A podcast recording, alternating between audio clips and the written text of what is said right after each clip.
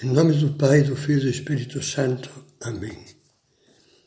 Vinde, Espírito Santo, lavai o que está manchado. Ao que tem sede, dai-lhe água. Curai o que está enfermo. Entramos na nossa sexta meditação sobre as últimas horas que Jesus, na Quinta-feira Santa, passou com os seus discípulos. Na meditação anterior, nós escutamos a despedida, o início da despedida de Cristo. Ainda por um pouco de tempo estou convosco. E depois, o testamento de Jesus, o mandamento do amor fraterno entre nós. Mal acaba de dizer estas palavras, reaparece Pedro, sobre o qual nós já meditávamos naquela meditação do lava-pés. E como naquela ocasião, nós continuamos a vê-lo como ele é, espontâneo, um coração grande, emotivo, mas pouco reflexivo.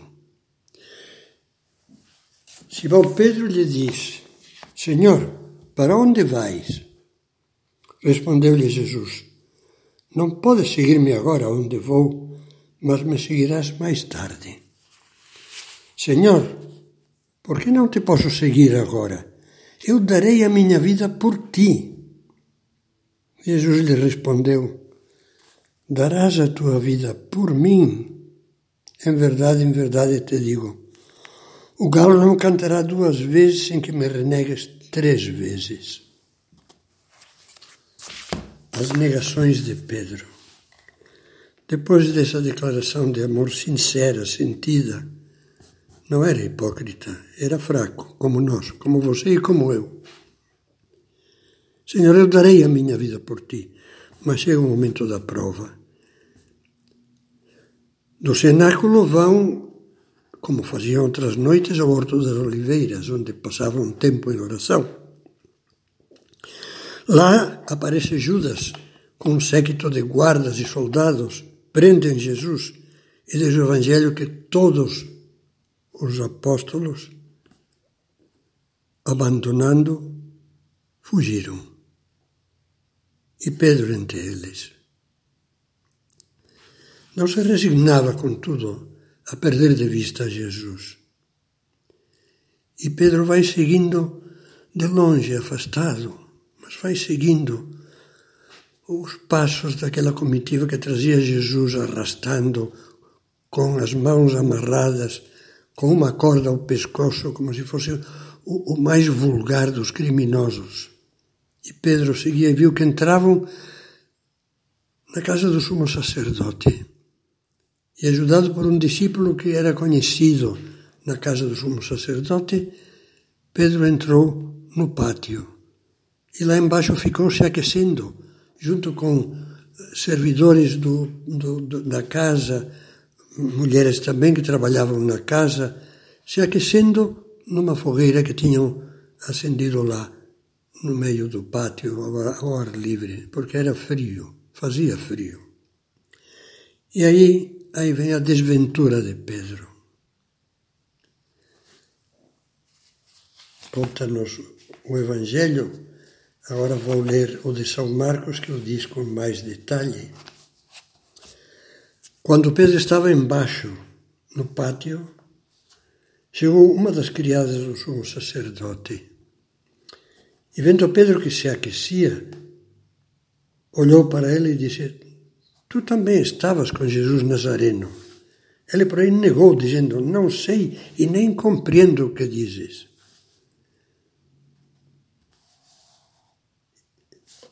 Outra começou de novo a dizer: Este é um deles. De fato, é um deles, pois é Galileu. Por quê? Diz Galileu, porque se notava com o sotaque. Pelo sotaque, como nós diríamos, é gaúcho, porque se nota pelo sotaque, ou diríamos, é nordestino, ou é baiano, porque, ou, ou paulista, porque o sotaque delata. E diz o Evangelho de São Marcos umas palavras muito dolorosas.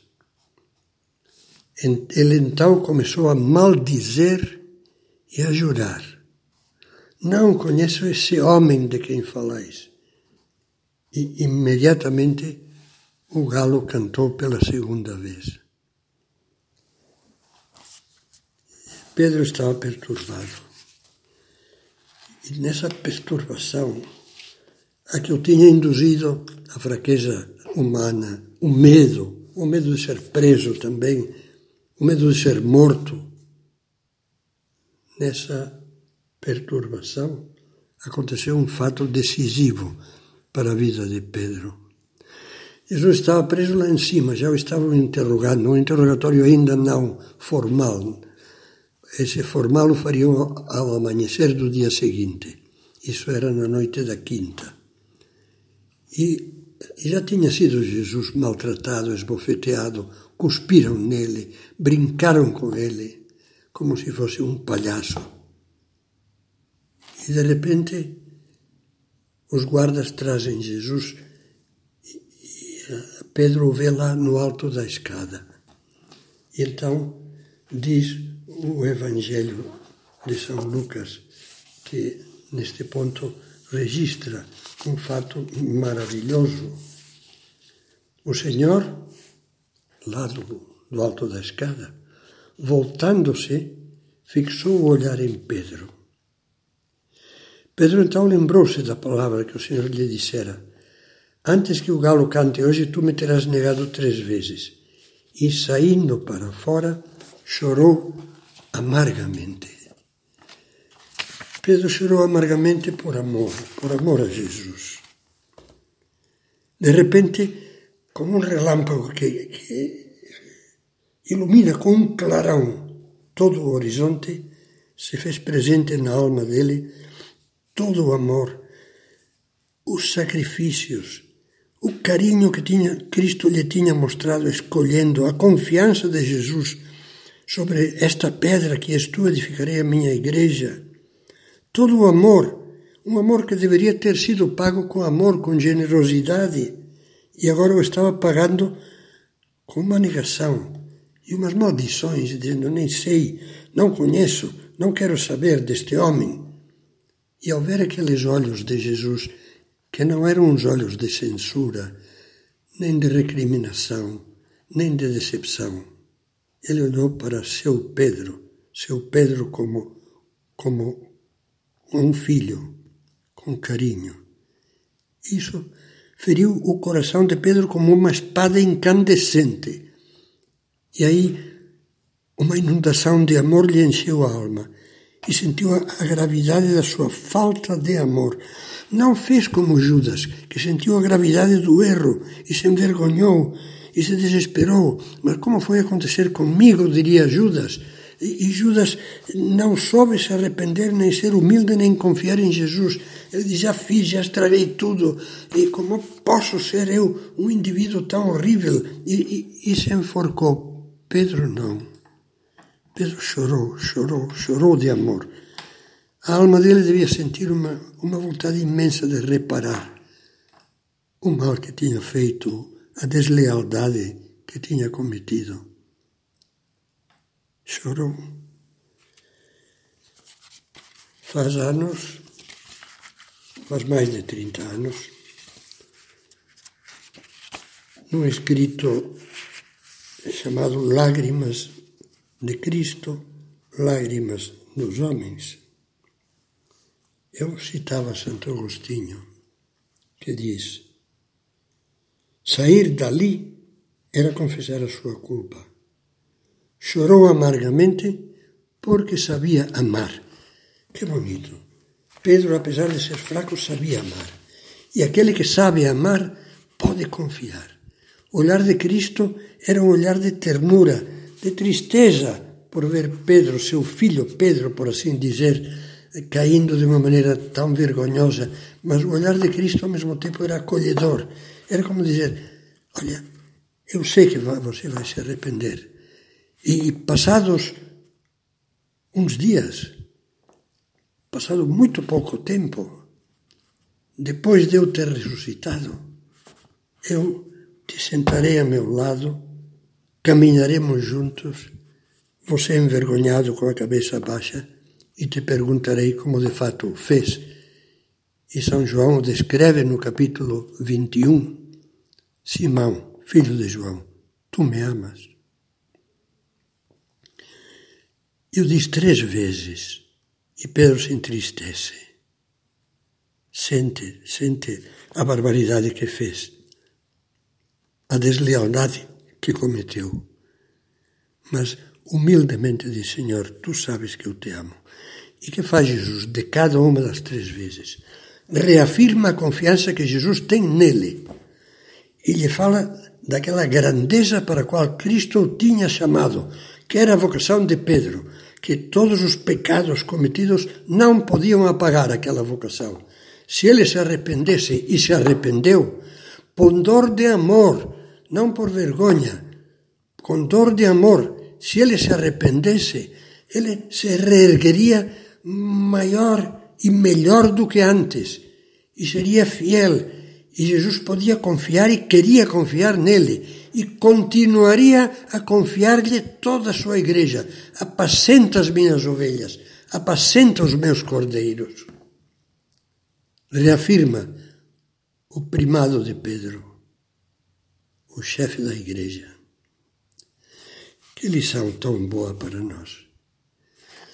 Nós amamos a, a Nosso Senhor, pelo menos queremos amá-lo, mas o ofendemos. Seria horrível não sentir dor nenhuma. Se alguma vez você se dá conta de que ofendeu a Deus e agradeceu tão mal o amor de Cristo que dá vida por você, por mim, por todos, pegue um crucifixo, fique olhando para o crucifixo e diga: Isso Jesus fez por mim. Deixou que lhe fizessem isso, tudo por amor a mim. E então lhe diga: Jesus, me perdoa. Mete autêntico, autêntica contrição no meu coração, a contrição que é dor de amor. E junto com a dor de amor, o duplo desejo de fugir das ocasiões de pecado, abandonar aquelas situações em que eu peco facilmente. Abandonar, cortar, cortar com fortaleza, com coragem. E depois, e depois, Senhor, pedir-te perdão, fazer uma boa confissão e não dizer, bom, eu agora já não vou dar, não dá para isso, não.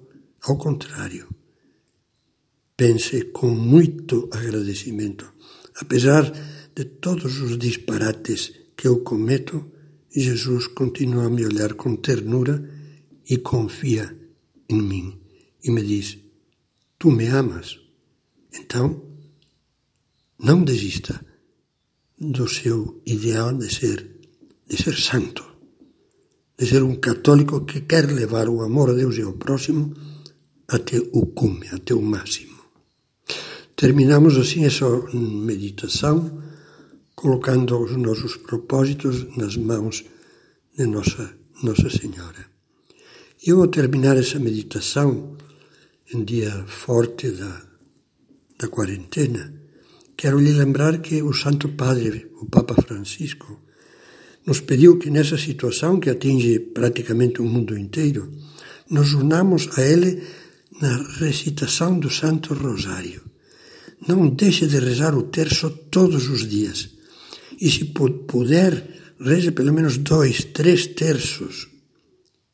E, e depois reze por todos os que agora estão sofrendo e especialmente por essas almas boas, generosas, essas almas responsáveis que merecem toda a nossa admiração, todo o nosso reconhecimento, todo o pessoal que cuida dos doentes, médicos, atendentes, enfermeiros, estão sendo heróicos. É lógico que nós os abracemos e os acompanhemos com as nossas orações. Assim seja.